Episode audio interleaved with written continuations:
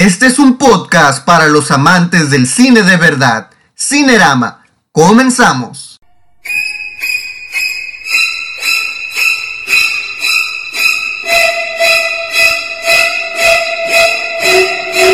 Bienvenidos a este nuevo episodio de Cinerama. El día de hoy tenemos de invitados a dos personas muy especiales. El primer invitado es Ramón. ¿Cómo, Ramón, ¿cómo estás? Hola, hola Omar, muchas gracias por invitarme nuevamente aquí al segundo episodio de Cinerama.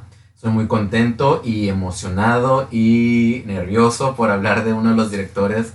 Creo que tiene que estar en la lista y pues vamos a darle. Para este programa cabe resaltar que invitamos a una persona para que nos ayude a hablar un poquito más de nuestro director del día de hoy. Invitamos a la actriz y terapeuta Elba Buck. ¿Cómo estás, Elba? Encantada de la vida de estar aquí con ustedes. Llevaba ya varios años sin verlos a causa de esta pandemia y estoy fascinada de hablar con ustedes de una de las cosas que más amamos todos aquí, que es el cine. Sin más preámbulos, vamos a abrir el tema entonces. Francois Truffaut es uno de los grandes referentes de la nueva época, de la nueva era del cine francés y escribió algo que es catalogado como la Biblia para los amantes del cine que es el cine según Alfred Hitchcock. Dentro de este libro, Francois Truffaut escribió, Alfred Hitchcock resulta ser prácticamente el único que filma directamente, es decir, sin recurrir al diálogo explicativo, sentimientos tales como la sospecha, los celos, el deseo, la envidia, y ello nos conduce a una paradoja. Alfred Hitchcock, el cineasta más accesible a todos los públicos, por la simplicidad y la claridad de su trabajo, es a la vez quien más sobresale al filmar las relaciones humanas y seres humanos. Omar, pues sí, efectivamente Alfred Hitchcock eh, es uno de esos directores que debemos analizar y que creo que como amantes del cine este, debemos de, de ver alguna, una o dos o tres películas porque tiene un gran, gran, gran repertorio. Fíjate que yo como anécdota eh, lo descubrí ya grande. Bueno, ya estaba chiquito, fue en el 96, pero fue gracias a otro director. Fue gracias a Gus Van Sant que hizo el remake de, de Psycho. Entonces fue cuando, cuando yo vi Psycho por primera vez eh, en el 96, pensé que era original de Gus Van Sant, ¿no? Hasta ya después fui descubriendo que no, eh, había, existía un señorazo llamado Alfred Hitchcock, que no nomás había hecho Psycho, sino que había hecho varias otras películas y que no solamente se centraba en el género del terror ni, el, ni del thriller, sino que Alfred hizo bastantes géneros, o sea, lo abarcó todo. Entonces me pareció muy interesante y desde ahí creo que se le seguí la pista. Este, fui investigándolo un poquito más y pues me encantó. Me gusta mucho su, me gusta mucho su cine. Sí, para mí también fue Psycho, mi primer acercamiento y como que me acuerdo que fue como el libro de texto de mi papá para enseñarme sobre cine. Eh, me platicó cómo se hacían los efectos especiales de sonido. Eh, ya después, años después, supe que la sangre era eh, Hershey Syrup, de esa miel de chocolate con la que hacíamos nuestras malteadas me recalcó mucho acerca de cómo la música juega un papel muy importante en el cine, en crear ese ambiente, esa aura de suspenso. Y para Psycho, que son puras cuerdas y es una cosa muy, muy, muy, muy especial. Así es. Exactamente. Para la película, de hecho, de Psycho, podemos ver uno de los ejemplos más claros de cómo Alfred Hitchcock usaba la música para crear una ambientación en sus películas. Vamos a desglosar poquito a poquito las características que hacen del cine de Alfred Hitchcock algo especial y algo de lo que hablamos hoy en día. Primeramente vemos uno de los principios, de los 15 principios de Alfred Hitchcock mencionados en el libro El cine según Hitchcock. En el número uno vemos el cine es un espectáculo y el público es el destinatario. Ese es uno de los principios básicos de Alfred Hitchcock. Y aunque ese principio podría parecer una, eh, ¿cómo podríamos decir? Algo muy algo muy común que esperamos en el cine, no siempre es así, no siempre es así. Hay películas que son muy complicadas, hay películas que son muy sencillas de entender y no todas estas películas siguen el mismo principio, ¿no? Por eso a veces algunas películas dividen a la crítica entre si son entendibles o no son entendibles. Alfred Hitchcock eh, maduró mucho este concepto. Él hacía verdaderamente un cine simple, sencillo, sus diálogos son sencillos no podemos, creo, recordar una sola frase de una película de Hitchcock, porque si se fijan, el lenguaje en sus películas es muy simple, ¿no? Es característico que sea simple. Lo que más vemos en sus películas son tomas, son travelings, imágenes. exactamente, es lo que más vemos. Cuando aparece, por ejemplo, el, personaje de Norman Bates, ya vestido como su madre, nunca dice te voy a matar, te voy a asesinar, no, simplemente se lanza, en su rostro vemos, ¿no? Lo dañado, lo perjudicado, lo trastornado que está, ya con eso entendemos que es más que claro que la va a matar, pero no ocupa decirnos nada. Exactamente. Tanto la actriz cuando enciende la luz, ¿no? Que aparece el cuerpo de la mamá, no ocupa decirnos nada, no ocupa decirnos que horrible, que terrorífico, no, no nos dice nada. Simplemente entendemos todo por la expresividad de los actores y, como bien dice Elba y como bien dices tú, la música.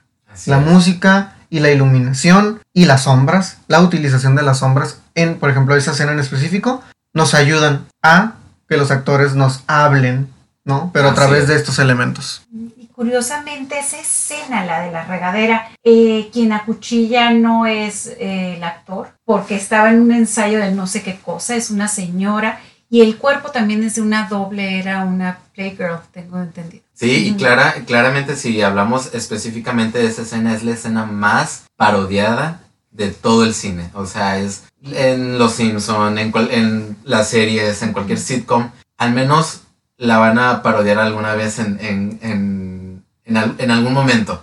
Sí, porque es emblemática, es característica. Y como bien decíamos y bien tocábamos el tema eh, de la música, sobre todo, Hitchcock creo que eh, trataba de comunicar sobre todo con imágenes. Vemos sus películas este, y creo que eh, una imagen te dice todo, más, más allá que el diálogo, ¿no? Ahora con, con esto de, de, de Psycho, como te digo, la, al momento que cae la actriz, este, el enfoque que hace, a la mirada, te dice tantas cosas. La cámara que entra dentro de la, de la regadera, ¿no? Se va por donde va el agua directamente, hace una espiral, ¿no? En, el ojo de la actriz, de ahí navega para allá, vemos cómo se desliza la sangre por la regadera, ¿no? Y todo se te va recreando el dolor que sintió cuando la mataron, ¿no? El terror que sintió. Y hasta cierto punto juega un poquito también este, con el hecho de, de verlo retorcido, no, de la mente de quien la mata, ¿no? Porque al final de cuentas es como una espiral, ¿no? O sea, no es como una línea recta, ¿no? Sino una línea que va girando y girando y girando y girando y girando y girando. Que al final la trama de psicosis es básicamente así, ¿no? Es como una espiral. Y de hecho, Hitchcock, gran obsesionado con los espirales, ¿no? Vemos vértigo y muchas escenas son precisamente en espiral, ¿no? En espiral. De ahí nos vamos a este punto que decía yo, este, bueno, segundo punto de, de, los 15 de Hitchcock. Los argumentos siempre simples. A Hitchcock no le gustaba filmar argumentos complejos, lo cual fue otro de los motivos que recibiese no poco o, injustos desprecios de cierta parte de cierta crítica, que requería mayor profundidad o mensaje, pero Hitchcock amaba el suspense y pensaba que dicho suspense debe de construirse a base, a base de recursos narrativos pero que son puramente audiovisuales, no de una mera acumulación de interrogantes, de preguntas argumentales, no. Él decía, una simple historia es lo que va a enganchar al público. Así de simple y así de sencillo es como él lo miraba. Entonces llama, las películas las llenaba precisamente de esto, elementos simples que el espectador pudiera entender, se pudiera relacionar con ellos, que pudiera encontrar en el día a día, ¿no? Y a pesar de que estas películas eh, son de suspense. Nunca se, nunca se inventaba monstruos, nunca se inventaba leyendas, nunca se inventaba tramas complejas. Era tu vecino el que te podía matar, era la de las tortillas la que te podía matar, era cualquier persona alrededor tuyo, ¿no? Que es lo que Hitchcock también siempre decía, ¿no? O sea, mi, propósito de mi película es que tú te sientas en un callejón oscuro a medianoche y que te da miedo voltear atrás. Si mi película logra ese efecto, mi cine triunfa. Exacto, entendía muy bien cómo funcionaba el miedo. Y claramente lo, lo vemos, eso que comentas, en la ventana indiscreta. Sí. Sí. Ahí lo vemos perfectamente. Eh, te hace partir qué hacen los vecinos de querer eh, desentrañar, de querer averiguar si el vecino mató a esta persona. ¿Qué hay detrás de todo esto? ¿no? Te hace parte de la película también, de la trama. Y como comentábamos hace rato, Elba, eh, sus cameos. Me comentabas que tú ahí entendiste que era un cameo y está muy padre. Sí, mi papá me dijo, mira, eso que está haciendo, él es Alfred Hitchcock. ¿Y por qué aparece? Pues es un cameo, es una manera de, pues, de intervenir y ya muchos directores después de él lo han practicado. Eh, es parte del libro de texto de cine, de lo que es, eh, de lo que dice Omar, de los, de los argumentos simples y de la simplicidad, sí, pero algunos personajes sí son muy complejos, muy observadores. Eh, yo cuando veo, por ejemplo, en el Rear, View Window, veo este personaje, bueno, tiene la pierna rota, ¿qué más va a hacer? ¿No? Está ahí observando, pero es tan observador y habla de un director también muy observador. Claro. Eh, me encanta, como tú dices, eh, como quien te mata es el vecino. Siempre quien te mata en la vida real va a ser alguien cercano a ti. Es muy raro que venga alguien desconocido. Entonces, sí, sí juega con el miedo, con los miedos atávicos que ya traemos que es a la oscuridad, a las alturas, todos los seres humanos venimos integrados con esos miedos. Son muy propios de nosotros esas clases de temores que creo que son los que Hitchcock buscaba realzar más, ¿no? En, su, en sus películas, inclusive los, los problemas de los, de los personajes. Porque, por ejemplo, no digo que, todos llevamos un rotero dentro, ¿no? Pero en la película de Psicosis, todo empieza por alguien que se roba dinero. Exacto. Alguien que se roba dinero. Eh, acciones muy humanas, ¿no? Digamos que cualquier persona le pueden hacer esa tentación y, y robarse 40 mil dólares y ahora sí que quién sabe cómo te vaya a sorprender la vida. No son situaciones características de un ser humano, pues no, no son como fantasías o, o, a los extremos, ¿no? Como que eh, situaciones muy, muy humanas que pueden desencadenar otras situaciones y pues ahora sí que te puedes meter hasta hasta la boca del lobo, ¿no? Y 40 mil dólares de ese tiempo son cuántos millones de ahorita. Rehacer tu vida, esa oportunidad de rehacer tu vida. Sí, es la avaricia, que es muy propia del humano también. Así es. Así es.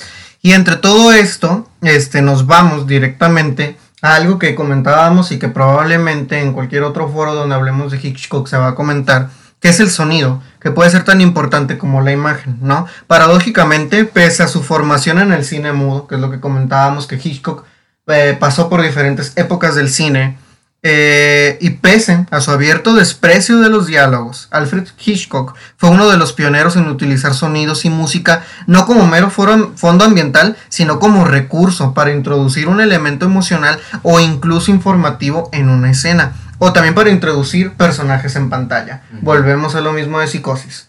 Se prende la luz, ¿no? El foco eh, choca, ¿no? Literalmente en las paredes. Vemos, se voltea la silla. En cuanto se voltea la silla, y cabe resaltar que Hitchcock era, es uno de los mejores editores de películas que existe. En cuanto se voltea la silla, entra el sonido.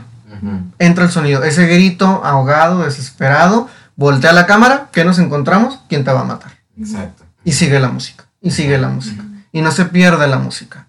Marion va manejando, ve en el retrovisor, ve al policía, la música otra vez, la música otra vez, y cada momento, cada momento, cada momento es así. En los pájaros es la misma historia. No vemos música, no vemos música, pero pocos de nosotros no nos, no nos, asustamos cuando escuchamos un pájaro. Después de ver pájaros. Exacto, mismo caso con los pájaros. Ajá, hubo, ahí hubo una escena, yo la acabo de ver el domingo, este, y hubo una escena donde están todos los pájaros rodeando a esas personas. Fue tan desesperante, no en mal plan, no en, mal así de que, ah, ya quiero quitarla, sino que dices, te lleva a ese momento, te hace sentir, no manches, o sea, no, sí es desesperante. sí, está rodeado por ese sonido de los pájaros queriendo porque no sabes qué va a pasar, qué va a suceder. Y, y eso logra, o sea, qué increíble que lo logra solamente con algo tan tan básico, tan natural que es el sonido de, un pájaro, ¿no? Entonces, llegar a, crearte esa emoción, esa, esa sensación de desespero, de, de angustia, de, angustia, de, terror, ¿sí? Es increíble. Y además las aves son animales que están perfectamente coordinados entre ellos contra uno o dos seres humanos es algo terrorífico y además que cuenta con un, un arma muy importante que es Sí, digo yo creo que todo el mundo que hemos salido al parque con nuestro lonche nos ha tocado que nos ataque alguna ave alguna vez, pero esta cantidad sí es otro de los miedos atávicos. Y fíjate que pensé que ahora con tantos avances tecnológicos, aún así dije, si llegaran a hacer algún, alguna remake de los pájaros, dudo mucho que, que saliera o que mm, que causar el mismo efecto que causó en su tiempo, ¿no? Y fíjate que en ese tiempo, o sea, No Pero- había tanto CGI ni nada. Eso es precisamente por la mala costumbre que tenemos Ujú. actualmente. Es precisamente por eso, porque ahorita literalmente nos asusta cualquier cosa. No, ya. Cualquier cosa. Se nos cae el celular, mm, ya, nos dio miedo. Sí. Este, que se fue el internet, puta, o sea, eso ya nos espantó. Se, se fue la luz y nadie se acuerda que hay velas. Nadie se acuerda linte- lámpara. Te Nadie se acuerda de nada. Todo el mundo se Dijimos En mi congela. generación sí, todavía sacamos Sí. las velas. las Pues sí, exactamente. Exacto, Ajá. exacto. Vemos el, Sí. refrigera- el refrigerador vacío. O peor todavía, lo vemos lleno. O es que no hay nada de comer. No, sí hay de comer. Sí hay de comer. Entonces aquí precisamente es lo mismo. O sea, la mala costumbre en la que estamos es lo mismo. Es lo que nos da miedo, ¿no? Ahorita, eh, ejemplo, las películas del exorcista y todas estas películas que son miedos baratos. Son puros de que voltea la cámara, ahí está el monstruo. El- Ahí está el fantasma. Ahí está el esto y el aquello. Que cruje la puerta, híjole, ya. O que la actriz mira muy, muy fea a un punto desconocido y ya. Los- Con eso tenemos. Los típicos jump scares, ¿no? Que, Sí, que- exacto. y del sonido, una cosa que me estaba acordando ahorita, la escena, volvamos a la escena de la regadera. Ese sonido del, el de la cuchillo, era, fuera, me acuerdo que a mí me platicaban que eran melones, después alguien me dijo que no, que era carne. Entonces, sí le trabajaba muy duro y era muy meticuloso. Muy meticuloso. En cuanto a los sonidos, son muy. Así es. Así es. De hecho, este, una de las grandes influencias de él es su esposa. Es su esposa. De hecho, Sí. mucha gente dice que, que el genio, detrás del genio de Hitchcock, era precisamente su esposa. Y, y de alguna forma sí, de alguna forma sí, y se nos permite, casi no se habla de ella lamentablemente, se debería, pero era una mujer muy preparada, muy, muy preparada, cinematográficamente, muy, muy preparada, porque era una muy buena editora, Así era una sí, muy buena productora de cine, era una, una muy buena directora, de hecho... En algún momento llegó a dirigir algunas escenas de psicosis porque Hitchcock este, cayó enfermo por unos días y ella las llegó a dirigir.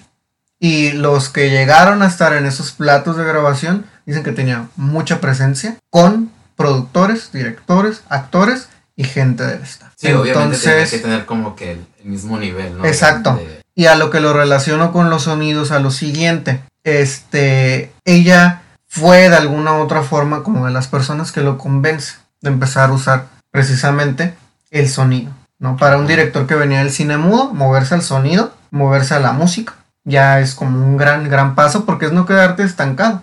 No, si vemos la película del artista, por ejemplo, del 2012, vemos a un actor que se queda frustrado porque no logra hacer la transición del cine mudo al cine sonoro. Este, por esa película, no sé si se acuerdan de ella, del 2012, Del- ajá, del- que, que este Jean Dujardin, creo que es apellida, el actor francés que ganó el Oscar, de hecho, ¿no? Mejor actor. Es precisamente, ¿no? Esa película donde vemos esta transición de alguien que no pudo adaptarse.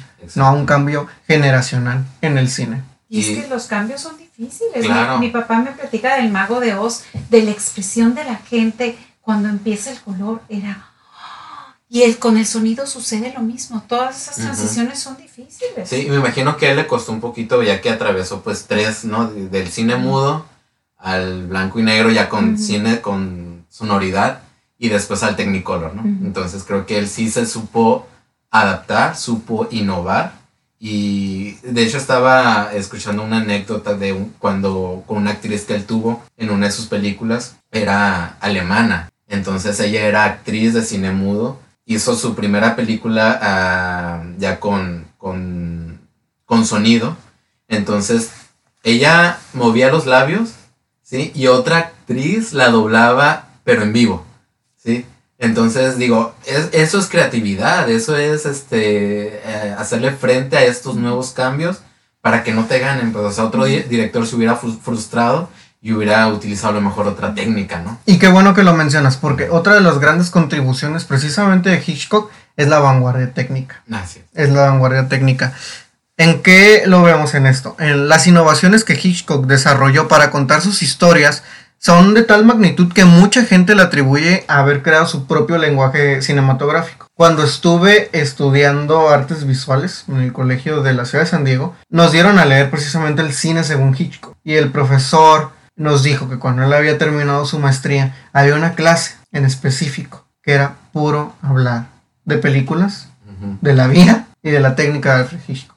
O sea, es una materia universitaria. Es alguien tan, tan técnicamente innovador, inclusive nuestro querido Guillermo del Toro, le escribió un libro. Sí. Le escribió un libro para hablar sobre su técnica, sobre su lenguaje, sobre cómo lo hace.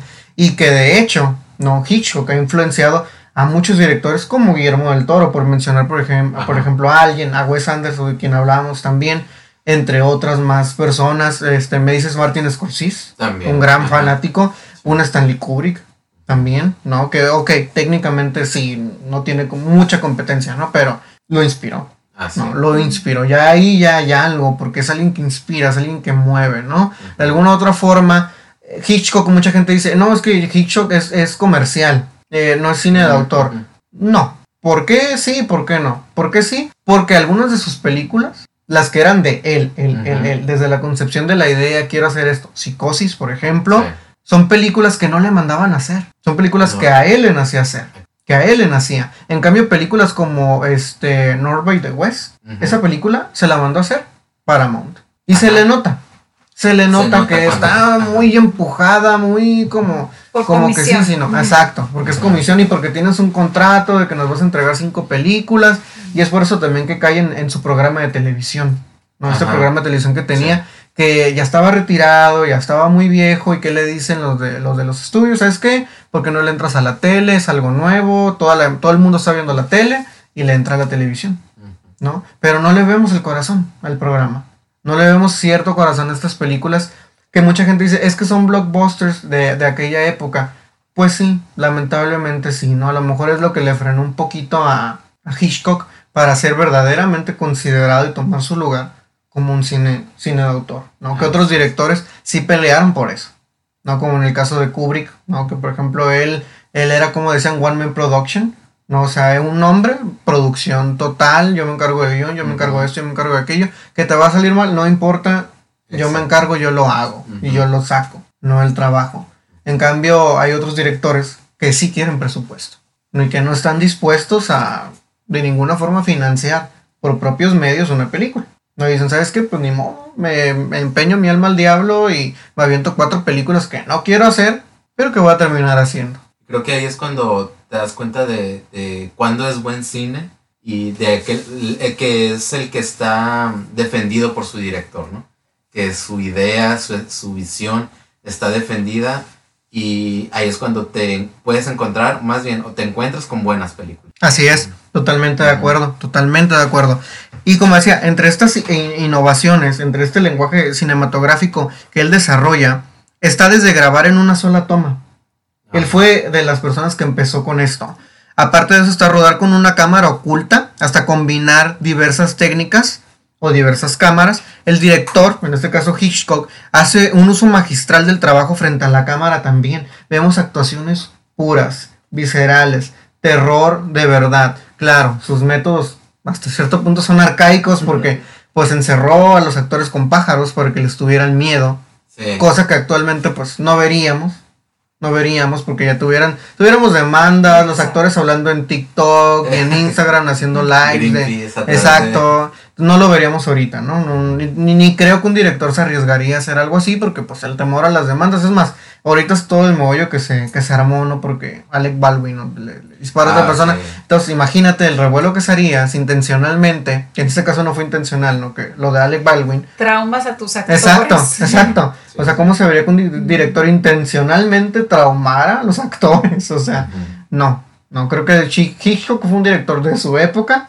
pero no estoy muy seguro de si en esta época funcionara su, su técnica, Su funcionara su método de, de dirección. Pues yo como actriz no tendría ningún problema en que me asustaran para que fuera más orgánico. No, ajá, y es que antes no, no existía lo que hoy es la corrección política, ¿no? Entonces antes, o sea, era como que usabas cualquier método para sacar Sí. una reacción bastante orgánica. Ahí está Kubrick. Ahí está está Kubrick con, Kubrick. con esta eh, Shelley Duvall, Que sí. con el que- resplandor que la trataba con la punta del zapato, ¿no? Pero le sacó una actuación increíble y de hecho ella misma, ¿no? Luego dice pues que sí le agradece porque pues al final de cuentas pues es su trabajo, o sea, sacarle la actuación y el trabajo de ella pues es precisamente escucho dirección y me paso a ejecutar. ¿no? Ejecuto a partir de, la indicación, en este caso de, de, Kubrick. De ahí vamos a otro punto que es el peligro, sucede en, lugares insospechados. Él siempre decía que muchas películas de suspense de otros directores le aburrían porque rayaban mucho en el cliché, que es precisamente de lo que estamos hablando de las películas actuales, ¿no? Que rayan en el cliché y todas las películas pues se parecen a la larga todas las películas de terror, ¿no? Hasta se llaman igual. El Exorcismo 1, El Exorcismo 2, El Exorcismo 3, El Exorcismo de Emily Rose, El Rito, eh, La Monja, La Bruja, la bruja Las Brujas de Blair, La Bruja de esto, La Bruja de aquello. No vemos nada nuevo, a menos de que hablemos de Ari Aster. Que ya es de la nueva generación. Que ya es de la nueva generación. y que mis respetos para el muchacho. O que hablemos de este chico Robert Eggers. Ajá, también, eh, eh, de The Witch, con Anya Taylor Anya Taylor o, del Faro, con, William Defoe, Robert Pattinson, que fue una belleza. Y él, ese hombre, sí, ellos sí están levantando la mano por el género. O podemos hablar de un Jordan Peele. Dándole esa vuelta de tuerca que necesitaba el género. Exacto. y, también Jordan Peele, con Get Out. Eh, que es para mí una clase de cómo se hace una película de terror psicológico con crítica social. Con crítica social y que todavía se atreve a ser gracioso. Todavía se atreve a no perder su faceta de comediante y meterle uno o dos, tres, chistecitos de muy, muy, muy humor negro, pero en una película muy, muy bien realizada. Muy bien realizada. Ellos tres, específicamente, haciendo un paréntesis, se me hacen que ellos van, van a salvar esto. ellos sí están alzando la mano, ellos sí están haciendo cosas diferentes, ellos sí le están metiendo algo distinto, como tú decías de la, de la directora de, de Eternals. Ajá. Que también eh, va, bien la muchacha. Va bien. Patty Jenkins en su cine de superhéroes con La Mujer Maravilla sí nos presenta algo diferente. Una trama distinta, un personaje distinto, este, lugares diferentes. Ella no se va a Nueva York y voy a grabar que destruyen las Torres Gemelas. No. ella, se va, ella se va al mundo de La Mujer Maravilla, ¿no? O sea, Sí, sí, sí. Y es que sabes que eh, más que concentrarte en lo que te da miedo de afuera, también hay demonios internos. Claro. Y, el, el, cine de horror que pone de manifiesto esos demonios internos, las cosas que nos dan miedo de adentro de nosotros, es el que de veras es terrorífico. Así es, así es. Que, que de hecho es lo que yo siempre eh, digo. A mí, la Anabel, eh, la monja, no me dan miedo, me dan risa, sinceramente, y perdón por los, los Warren, la verdad me, dan risa. Freddy Krueger. Freddy Krueger, ah, este, el de Masacre en Texas, quien tú me digas de Jason, Chucky, me dan risa. Me dan risa, totalmente no, lo que me te dejan miedo es lo que de veras podría suceder. Bueno, Stranger Calls, no pasa nada, no ves una gota de sangre, pero todo lo que te imaginas te deja helado. Que, que es a lo que iba, que es a lo que iba. Ves una película, por ejemplo, eh, One Hour Picture con Robin ah, Williams, da miedo. Porque ese vato se puede meter a tu casa y existe. Y, existe un vato así. Ya no ibas al, al super a revelar tus mm, rollos. Ajá, exacto. Porque es un acosador, ¿no? es un acosador y te da miedo, ¿no? Te da, te da pavor. Ves psicosis. Un tipo que mata a su mamá y todo. O sea, da miedo porque te lo puedes topar. Puede ser tu vecino, puedes. Cualquier persona que tú conoces, ¿no? Sí. ves este, este, otra, otras películas como, ah, por ejemplo, Get Out. Hay racistas, hay racistas y matan gente, claro que lo hacen. Ve las noticias, especialmente los de Estados Unidos. Ve las noticias, hay, hay asesinos que matan porque no me gusta tu color de piel, no me gusta cómo piensas, órale. Y te vas. Hay supremacistas blancos, hay lo que tú me digas. Y esta gente da mucho más miedo mucho más miedo que cualquiera de estos que tú me digas que son invenciones de alguien, ¿no? Para causar temor. Así es. Al final de cuentas, estos personajes sí representan eh, temores de nosotros, o sea, sí los representan, pero están muy alejados de lo real. Así ¿No? Muy alejados. Veamos una película, por ejemplo, biográfica de Ted Bundy. El tipo estaba loco. Vemos de eh, My Friend, My Friend uh, Dahmer, ¿no? Que es de este la biográfica de Jeffrey Dahmer, tipo era un, estaba enfermo, o sea, estaba mal, o sea, ese sí te dan, sí te dan miedo, o sea, sí te causa más pesadillas pensar que puedes tener un compañero de trabajo así, un compañero de escuela así, y es precisamente a lo que Hitchcock se apegaba más, a estos temores que sí existen, a estos eh, miedos, o como él lo dice, a estos demonios que sí albergan dentro de las personas. ¿No? Dentro de los seres humanos o dentro de la sociedad misma, como vemos el pánico colectivo en los pájaros, Así ¿no? es. La gente se vuelve loca, se pone de pánico. ¿Qué pasa? Explotan una gasolinera y se hace un desastre, se hace un caos en un pequeño pueblo, en una bahía, se hace un desastre inmenso de proporciones estratosféricas.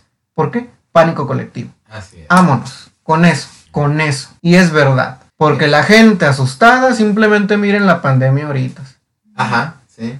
Y sí te, te transmite eso. Y creo que, ah, como comentabas, estas nuevas películas de esta nueva ola del género del terror, creo que están claramente influidas por este, eh, por Alfred Hitchcock, al momento de, de no presentarte el miedo tal cual en la primera escena. O sea, te va adentrando ah, con la trama, con las imágenes, este, te va queriendo hacer que participes, que vayas incluyéndote tú en, en esa misma historia para al final ya dártelo todo ahora sí. Este, es de esto se trata, ¿no? De esto es, este es el miedo que yo voy a, a, a crear en ti. Y eso es que eh, creo que esos nuevos directores ven o captan muy bien esa esencia de Alfred eh, en lo que hacía en sus películas. Hablando de los que mencionamos, ¿verdad? Sí. Sí, claro, de- de Ari Aster, Definitivamente, de- sí, sí, sí, sí. Definitivamente, sí. Ellos sí, sí, sí traen algo. Por ejemplo, de Ari Aster me gustó mucho que El Faro la basa en un poema griego, en un poema griego. O sea, eso es tener genio, eso es tener cabeza, o sea, leer un poema, diseñar una historia a partir de él, personajes, locaciones, aventarte el riesgo de hacerla en blanco y negro, con Sí. dos actores únicamente, o sea, es algo pesado. Es un Sí. trabajo muy, muy bonito. Ni qué decir de Midsommar, Oh, de Ari Aster, que es, que es algo, la cultura celta, las Ajá. tradiciones, los rituales, las sectas, o sea, Un lugar paradisiaco donde no Exacto. podría pasar nada más. exactamente. De día, o sea, de- ahora Y de día, y de día, donde no oscurece, Donde no, no oscurece. Donde no hay oscuridad, que es- siempre está relacionado eso con, con el terror.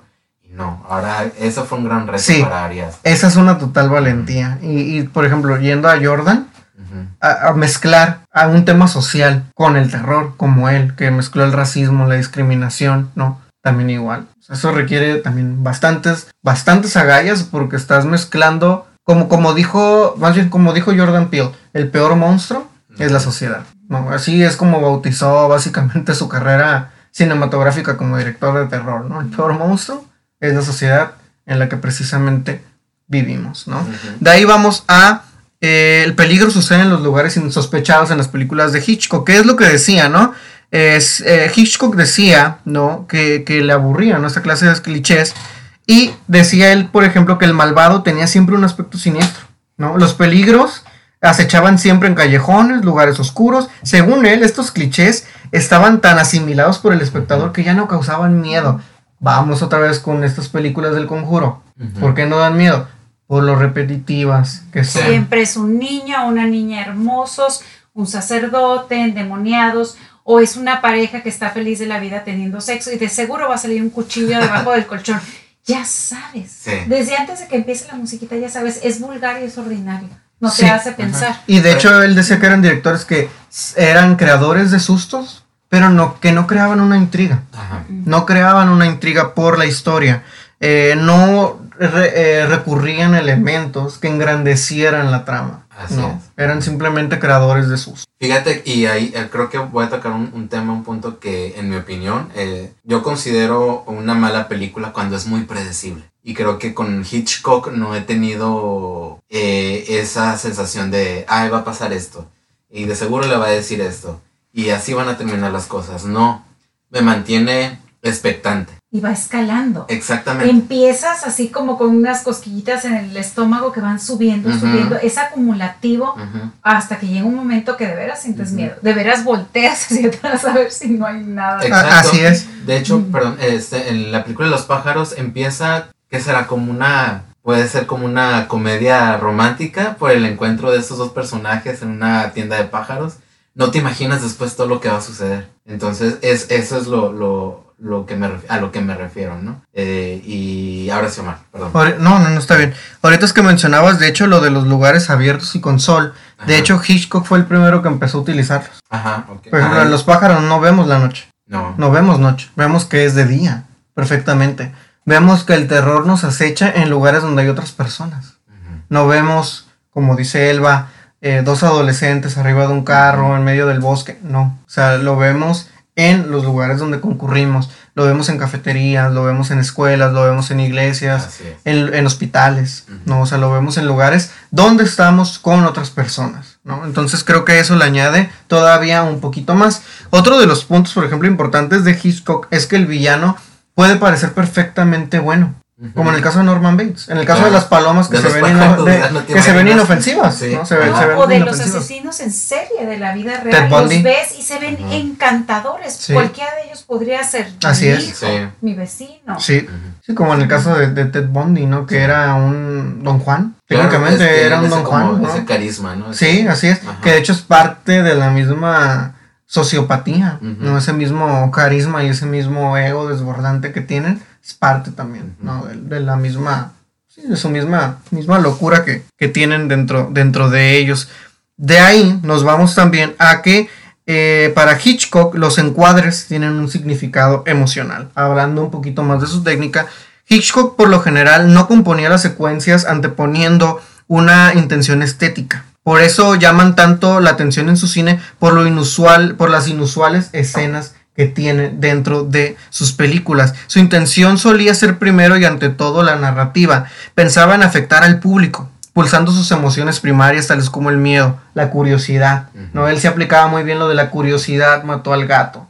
¿Por qué se mete la hermana de Marion en la casa? Porque es curiosa, le da curiosidad, quiere saber qué hay. Ninguno de nosotros bajaría a un piso abajo donde parece que violan gente por curiosos, pero ella lo hace porque le da curiosidad, le da intriga, quiere saber. Norman Bates porque está mirando a Marion a través de la pared, porque le da curiosidad, ¿no? Y eso viene desde la época de los griegos. No mires a la medusa, ¿no? Sansón no tenía que mirar a esta otra, ¿cómo se llama? Dalila. Dalila bañándose, porque también igual, ¿no? O sea, culturalmente no nos enseñan a no mires. No mires, no mires, no mires, no mires, no seas curioso. Y Hitchcock jugaba muy bien con ese elemento. No, te dicen no mires, por supuesto que voltees. Claro, sí. Aunque sea de reojo. Sí. sí, sí. y para pulsar esas emociones básicas, creía ciegamente en que se necesitaba utilizar un tipo de plano para cada situación emocional concreta. Así los momentos de clímax emocionales estaban caracterizados por encuadres inusuales como verticales, oblicuos, espirales, y los deformados. Él no creía en los planos bonitos. Vámonos por lo más raro que pueda. Distorsionado. Distorsionado, pero funcional. Pero funcional. Porque me habla también de cómo se sienten mis personajes. Confundidos, norteados, como le decimos. Mareados. mareados. con temor. ¿Y cómo se siente uno cuando tiene miedo? Mareado, confundido perdido, como dice él. y en el público genera ese malestar. Sí. Si empiezas a sentirte mal tú también. Así es. Y Hitchcock hablamos también que pasó por diferentes épocas y una de estas épocas fue el color. Entonces vemos que Hitchcock fue uno de los pioneros en utilizar el color como un lenguaje en sí mismo, algo que ha sido imitado por multitud de otros directores y que de hecho se ha convertido en algo muy común en el cine que sigue de Hitchcock. No, ah, actualmente vemos que el color juega gran, gran, importancia, y él, por supuesto, como uno de los primeros en integrarse el color, empezó a utilizarlo para su propio bien dentro de lo que vienen siendo sus películas, ¿no? Entonces, este, otro punto muy importante en lo que viene siendo pues la filmografía de Hitchcock y ya este para terminar, no vemos que por ejemplo el montaje no es la principal arma del director y con esto vamos a uno de los puntos más importantes de la eh, filmografía de Hitchcock, que es un término que él inventó para sus películas, que es el MacGuffin. El MacGuffin que es algo que Hitchcock termina inventando, es algo muy propio de él, que se utiliza en las películas de suspense o en los dramas. Vamos a, indagar un poquito en el MacGuffin y vamos a ver que le entendemos porque lo hemos visto precisamente en sus películas. ¿Qué es el MacGuffin? El MacGuffin es un elemento de suspenso que hace que los personajes avancen en la trama, pero que no tiene mayor relevancia en la trama. Ese es el MacGuffin. ¿Cómo lo vemos en psicosis? Ella se roba el dinero. ¿Dónde después se habla del dinero? Ya no se vuelve a hablar del dinero. No se menciona el dinero. no, no, no se menciona. Se menciona el acto del robo. pero del dinero no se habla ya. Hay mucha simbología, por ejemplo, la ropa interior de ella, y eso también lo he visto y oído que lo hablan mucho de ella, al principio es blanca y luego después es negra. Es como un reflejo de que pecó, de que se perdió esa inocencia y eh, se cometió un robo. Entonces sí hay muchísima simbología en, en, todas las películas, pero sí es cierto, el dinero no se vuelve a mencionar. No, no se vuelve a mencionar para nada. Y Hitchcock decía que él tenía que tenderle una trampa al espectador. Porque si así son espías, siempre va a haber quien se roba los documentos. Si son ladrones, siempre va a haber un collar. Con esto lo distraigo al público. Dejo que se vayan con la finta de que el robo del dinero va a ser la trama. No lo es llegar al Hotel Bates es la trama. Que cambia, es la trama. Exactamente. Es la trama. Entonces, por ejemplo, ahí lo vemos en eh, esta película. ¿no? Ahí es donde lo vemos, lo vemos ilustrado ahí. Y, por ejemplo, en el caso de eh, Wes Anderson, hablando del Gran Hotel Budapest, está el cuadro del niño con manzana. Todos creemos que es la trama, el robo del cuadro del niño con manzana. Y no lo es. Ahí Wes Anderson nos aplica una Hitchcock. Hablando de uno de sus maestros, ¿no? nos aplica una Hitchcock con eso. No tiene nada que ver. Es un elemento simplemente que usa para engañarte y para hacer algo que muchos directores no hacen en la actualidad, hacerte pensar. Exactamente, exactamente. Y eso es lo padre, lo que debemos considerar de Alfred, que podemos ver sus películas y descubrir cosas que en la, a lo mejor en la primera o en la segunda vez no vimos, ¿no? Y eso es lo que, como dice, eh, dice Omar, que nos hace pensar. Por ejemplo, ahora que me comentas tú de la ropa interior, voy a volver a ver Psycho para eh, captar ese detalle y sobre el dinero también. ¿sí? Para, porque es algo que yo, la verdad, sí había pasado. Y están perfectamente bien balanceadas porque aunque son películas sumamente psicológicas, también se trata mucho lo emocional, te mueve mucho en cuanto a lo instintivo, hay mucho movimiento, entonces están perfectamente balanceadas. Mm, exactamente, así es. Así es, y de hecho eh, varios de sus alumnos, como Quentin Tarantino, por ejemplo, que también es gran fanático de Hitchcock, también lo usa el McGuffin, porque por ejemplo, en Perros de Reserva, cuatro criminales que sobreviven a un fallido asalto se enfrentan entre sí al creer que hay entre ellos un traidor. El motivo es una bolsa de diamantes que rara vez es mencionada en la película. Entonces ahí vemos que sus mismos alumnos usan precisamente su misma técnica narrativa para crear sus propios universos. por nada no lo, pues, lo consideran un, maestro, ¿no? Para todos ellos. Así es, así es.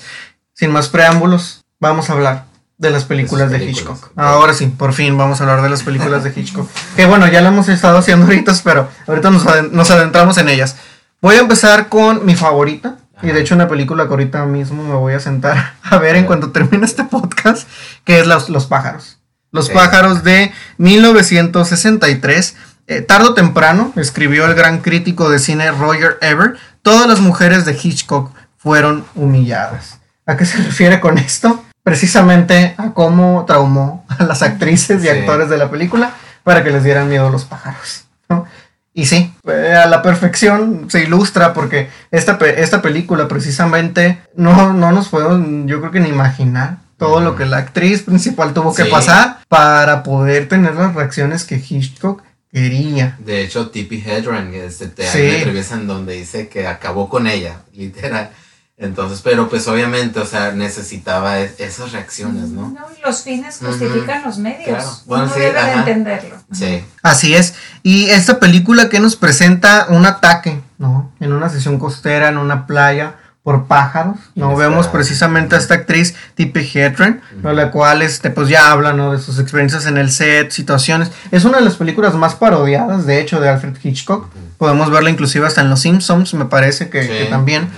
Y para mí, en lo personal, es una muy buena película. A mí me gusta bastante. Creo que eh, Hitchcock trabaja muy bien lo del pánico colectivo. Me gustan mucho las interpretaciones de los actores que en ella participan. Eh, creo que la trama va incrementando conforme la película va, eh, va desarrollándose. Empieza un poquito lenta, pero a lo largo que la película corre, me gusta. Sí, claro, sí. Sí, es lo que te comentaba, por ejemplo, la, el inicio de la película, nunca te imaginas que vas, que sí, obviamente tiene el título de, de Los pájaros, ¿no? eh, pero no empieza como la típica historia de terror o un thriller psicológico, empieza de otra manera. Y es, a lo, es lo que me gusta, te va llevando poco a poco a poco, te va haciendo cómplice y al final explota, ¿no? En todo esto de, de los pájaros, ¿no? Y terminas ahora sí que aterrado. Así es, totalmente. De ahí nos vamos a otra película que es Extraños en un tren del 51. Esta película es uno de los montajes más elegantes de Hitchcock porque habla sobre dos hombres que acuerdan matar a un hombre, no, perdón, que acuerdan matar en nombre del otro. ¿No? Entonces, esta es una de las películas más elegantes de Hitchcock. Los trenes en las películas de Hitchcock son generalmente hervideros de sexo y muerte y lugares donde la coincidencia y la mezcla aleatoria de personas lleva consecuencias espirales. ¿no? O sea, hay consecuencias que van girando y girando y girando y girando hasta que nos depositan donde el director precisamente quiere, ¿no? Esta es una de las películas también más memorables de Hitchcock, está en blanco y negro, no es de las películas todavía blanco y negro, pero es de sus películas más famosas, ¿no? A partir de ahí vemos un cambio ya en Hitchcock, porque entra el color, ¿no? De ahí, por ejemplo, nos saltamos a Vértigo de 1958, que generalmente, ¿no? Se pelea con Ciudadano Kane de, Orson Welles por el título, ¿no? De la mejor película jamás hecha. Sí como bien algunas personas dicen. Personalmente Vértigo no es de mis favoritas de Alfred Hitchcock, lo reconozco, no lo es. Prefiero La ventana indiscreta a Vértigo, personalmente. Pero aquí es donde entra alguien muy, muy eh, significativo para la vida de Hitchcock, que es Bernard Herrmann, el compositor y músico que lo acompañó por varias de sus entregas más famosas, como Psicosis, Vértigo, por ejemplo. Ahí es donde ya entra esta dupla entre él y, y Vernon que hace que la música resalte todavía más en las películas de Hitchcock. ¿no? En la película de, de Vértigo, donde sale Jimmy Stewart.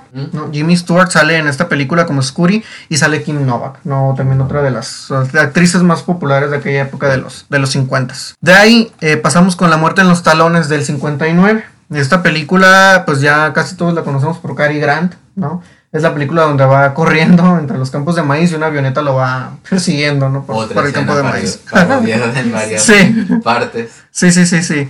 Y esta película eh, fue, de hecho, la que le dio pauta a las películas de James Bond. ¿no? Muy pocos de nosotros sabemos que es de las películas que le dio pauta, de que se inventaran las películas de James Bond. Y que aparte a Hitchcock le ofrecieron dirigir una película de James Bond, la primera película de James Bond, y dijo que no, porque esa película ya la había hecho. De lo cual no se equivoca porque pues, ya la había hecho con Cary Grant. él ya metía personajes de espías y en El hombre que sabía demasiado también había personajes de espías. Sí, así es. Él ya, él ya venía trabajando con eso desde hace mucho Sí, sí, sí, sí, sí. Y de ahí vamos a una de sus obras maestras, la película que más conocemos todos, Psicosis, de 1960, ¿no? Y esta película pues la trama ya todos la conocemos. Hay series, inclusive de televisión, muy buenas como Bates Motel con este Freddy Heimer y Vera Farmiga. Si no la han visto, la recomiendo. Muy, muy buena serie de televisión. Porque verdaderamente no suelta la esencia de la película de Hitchcock. No la suelta, la moderniza. Claro. Psicosis. Vemos una psicosis más moderna, pero no se pierde. No se pierde, no se pierde, no se pierde la esencia de los personajes de Hitchcock, ni la trama, ni la forma en la que está grabada la, peli la, la serie. Muy buena serie, muy buena serie. No sé si la han visto la, alguna vez. ¿no? vi, creo que la primera temporada nada más. Que de hecho es de las más flojitas. Empieza a mejorar a partir de la segunda temporada, la serie de, de Bates Motel. Ya la tercera está muy buena, la cuarta está súper bien y el final de la temporada, la verdad, bastante, bastante, bastante rescatable, ¿no? Este, y de ahí este, podemos pasar a la película de La Ventana Indiscreta del 53. Esa es, mi favorita. Sí, sí, sí, sí, sí, totalmente. Eh, en esta película, ¿qué, ¿qué, qué, vemos en esta película? En primer lugar, vemos a Grace Kelly. Así es. A la película, vámonos, de, de, de entrada. De hecho, la quería para los pájaros, pero creo que ya ella andaba con. No sé si ya era parte de la realeza. Sí, ya, ya era parte de la realeza. Sí, sí, sí, sí. Y vemos a Jimmy Stewart también en esta película regresa con Hitchcock y esta película es una mezcla ingeniosa, ágil, romántica, morbosa y paranoica de todos los puntos fuertes de Hitchcock. Y un astuto recordatorio de que ustedes, nosotros, el público, todos somos mirones, todos somos mirones, el chisme está en nuestras venas El chisme está en nuestras venas y la típica frase de decir está cabrón cuando nos está contando un chisme, está cabrón, está cabrón. Y ahí es a donde voy, pues de esas emociones y sensaciones y acciones muy humanas que tenemos todos y cómo juega, cómo sacar una historia tan interesante de eso. Aparte él ya es fotógrafo, ya de por sí está entrenado para ser observador y además está inmovilizado. Es como si fuera un cazador con rifle. Exacto. Esperando, ¿no? La, víctima, básicamente, ¿no? Literal. Este, pero sí, sí. Y bueno, con eso damos por terminado la sección de Hitchcock. Nada más la sección de Hitchcock. Y ahora vamos a pasar a las recomendaciones de la semana. En las recomendaciones. Antes de terminar con Hitchcock, me gustaría decir dos frases de él que una, para mí, es describe totalmente su cine, que es no hay ningún terror en un disparo, solo la anticipación de él. Creo que esa frase describe toda su obra. Y la otra es un buen drama es como la vida, pero sin las partes aburridas. Sí, totalmente de acuerdo. y sí, sí, sí, sí, sí. Hitchcock es de, de hecho, de, de, los directores de cine, creo que es el que más frases tiene en, en internet actualmente. me encanta esa última sí, ajá, sí, sí, sí, sí, Y dije, no, la, la sí, sí, sí, sí, sí, sí. Sí, no, el, el, hombre era bastante, bastante elocuente. Sí, a decir verdad, era bastante, bastante elocuente. De ahí vamos ahora sí, recomendaciones de la semana.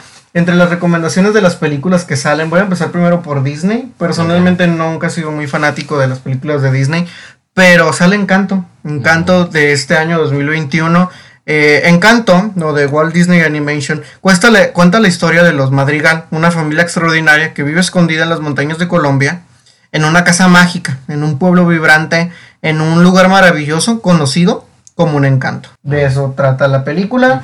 Por ser de Disney, creo que ya sabemos, canciones pegajosas, al final todo va a salir bien bonito y listo. Y Oscar, la mejor película sí, eh, creo que es una fórmula que le está apostando Disney este, a y después de Coco, creo que dijo a mirar más a, la cultura a Latinoamérica. Y obviamente me imagino, sin ver la película, creo que hay, algo de Gabriel García Márquez, inspiración de ahí. Entonces, creo que apuesta, está apostando por eso. No sé si es, si es tanto de agarrarse de, esta, de este nuevo, no quiero decir apropiación cultural, pero porque no, no creo. Pero creo que está apostando por esta parte ahora de no tanto las princesas, ya está dejando eso en su pasado, sino que ahora tratar de llamar la atención ahora de los latinoamericanos, ¿sí? Que somos los que más pagamos Disney Plus. Así es, ajá. Este, para tenernos contentos, digamos.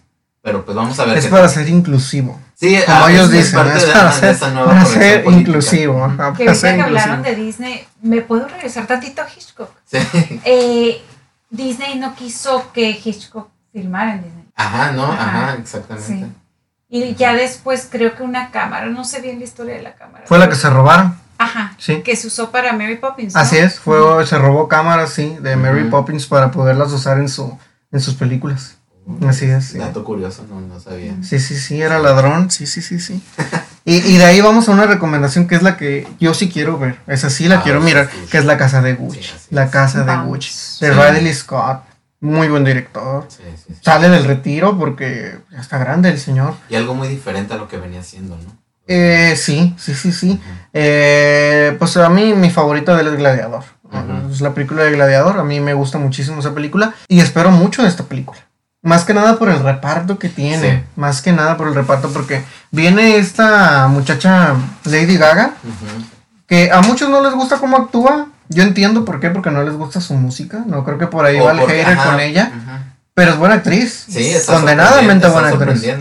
Y una voz hermosa y una presencia bellísima también. Así es. A lo mejor por, por como inició, digamos, o sea, estrella pop. Eh, ¿Cuántas estrellas pop este, han, han, digamos, han entrado bien al cine? Harry Styles, con Christopher Nolan, en Dunkirk. Pero pues con un pequeño papelito, ¿no? Pero así como ah, a lo grande, a lo grande que hasta con nominación al, al, Ah, no, sí, sí, sí, sí, Porque es muy rara. No, es raro, es raro, sí, sí, sí. ¿Cuál sería la última después de Lady Gaga? Uy, difícil. Que así. No, Pues no, Selena la ha intentado, Selena Gómez. La Miley Cyrus definitivamente dijo, no, yo aquí no le juego. Y de ahí en más, eh, difícil. Porque sí, de lo poco que ha hecho Lady Gaga ha sido con papeles de peso, ¿no? Digamos que... Sí. El, el, chavo este que dicen que es el más guapo del mundo, el de Maroon 5, también salió en alguna Adam Levine también intentó. También salió en una película, pero sí, pues realmente no hizo nada más que ser bonito. No, no, no, definitivamente no. Y viene con Lady Gaga, esta película, pero también viene con alguien que, que, para mí es un muy buen actor, creo que está tomando buenas decisiones, actoralmente hablando, y espero que no se equivoque. Para mí su único gran error fue Star Wars, Adam Driver. Oh, buen actor, muy buen actor, pero para mí su único error fue ese, su único pecado, entiendo que pues ocupa comer y el dinero también. Pero sí, yo lo miré en a, Marriage Story con Scarlett Johansson me gustó, me gustó, me gustó. Se ve muy ensayado, sí se ve muy ensayado. Pero sí, sí me gustó la película.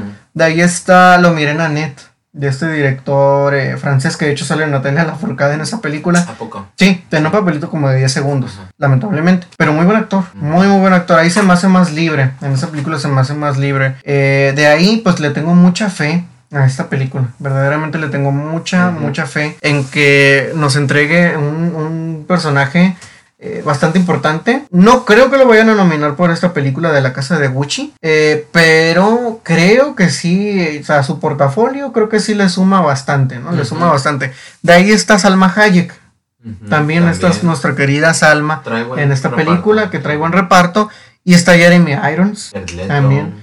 Que de hecho lo estaba dejando al final y por algo. Eh, está el Pachino. Voy a meter al Pachino primero. Que, bueno, el Pachino, pues ya sabemos, no nos ocupa introducción de él y está Jared Leto. A Jared Leto lo dejé al final por esto. Justamente precisamente hoy una persona me dijo que la fue a ver allá en Estados Unidos la película. No sabía que Jared Leto salía. Y pues ya los prostéticos. Ajá, no sabía que Jared Leto salía. Porque dice que la voz tampoco no se le reconoce. verdaderamente una transformación completa, total, sí ¿no? sí, sí, sí, sí. Se tragó a Christian Bale para esta película y, lo escupió, ¿no? Entonces, este, parece ser que entregó una muy buena actuación. Parece ser que está entre los favoritos ya de una vez por todas para varios, varios premios. Y aparentemente esta película, también para Lady Gaga, parece ser que la va a posicionar muy, muy bien en estas entregas de premios.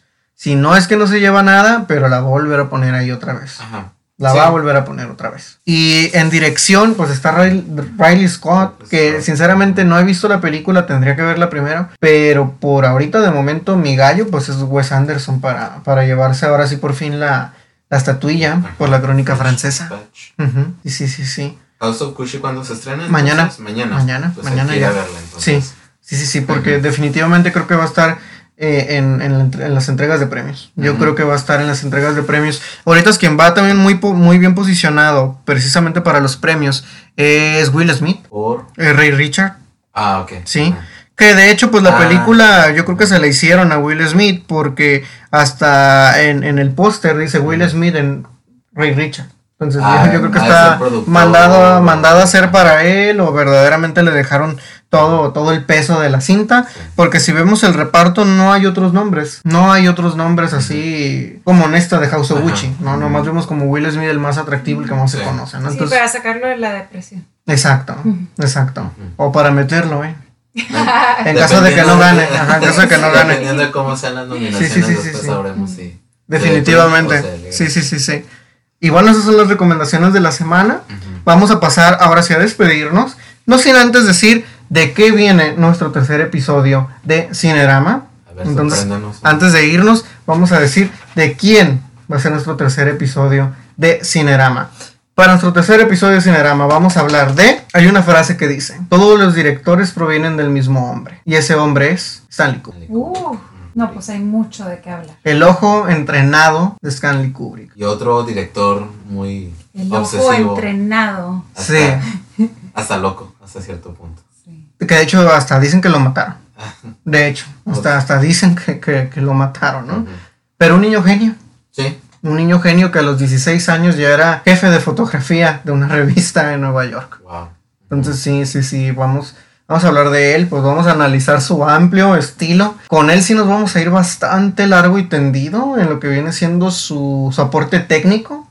Porque técnicamente aportó muchísimas, muchísimas cosas. Y vamos a hablar de sus películas también, que pues son bastante difíciles de, de analizar, ¿no? De entrada, Odisea, La Naranja Mecánica, Lolita, Lolita. Este, vamos a hablar también de, de esta Barry Lyndon, por ejemplo. Temas fuertes y complicados y robustos. Sí, bastante que son sus temas favoritos por, por excelencia, ¿no? Por ahí ah, se dice que hasta en su casa no tenía una bóveda llena de, libros, precisamente, de libros, esculturas, pinturas, que parecía un museo, literalmente la bóveda de su casa, ¿no? Que todavía está en, Inglaterra, ¿no? Custodiada por, por, su hija Vivian, ¿no? Wow. No, pues sí, es un director con mucha tela de dónde cortar. Sí. Entonces esperemos que lo podamos desentrañar como, como estamos acostumbrando. Y pues ya espero con emoción el próximo episodio. Vamos entonces a despedirnos, Elba. Hasta luego, muchísimas gracias por la invitación, la verdad me divertí. Elba, pues muchas gracias por acompañarnos, este es un placer, ya sabes, siempre estar a tu lado, este ya sea aquí o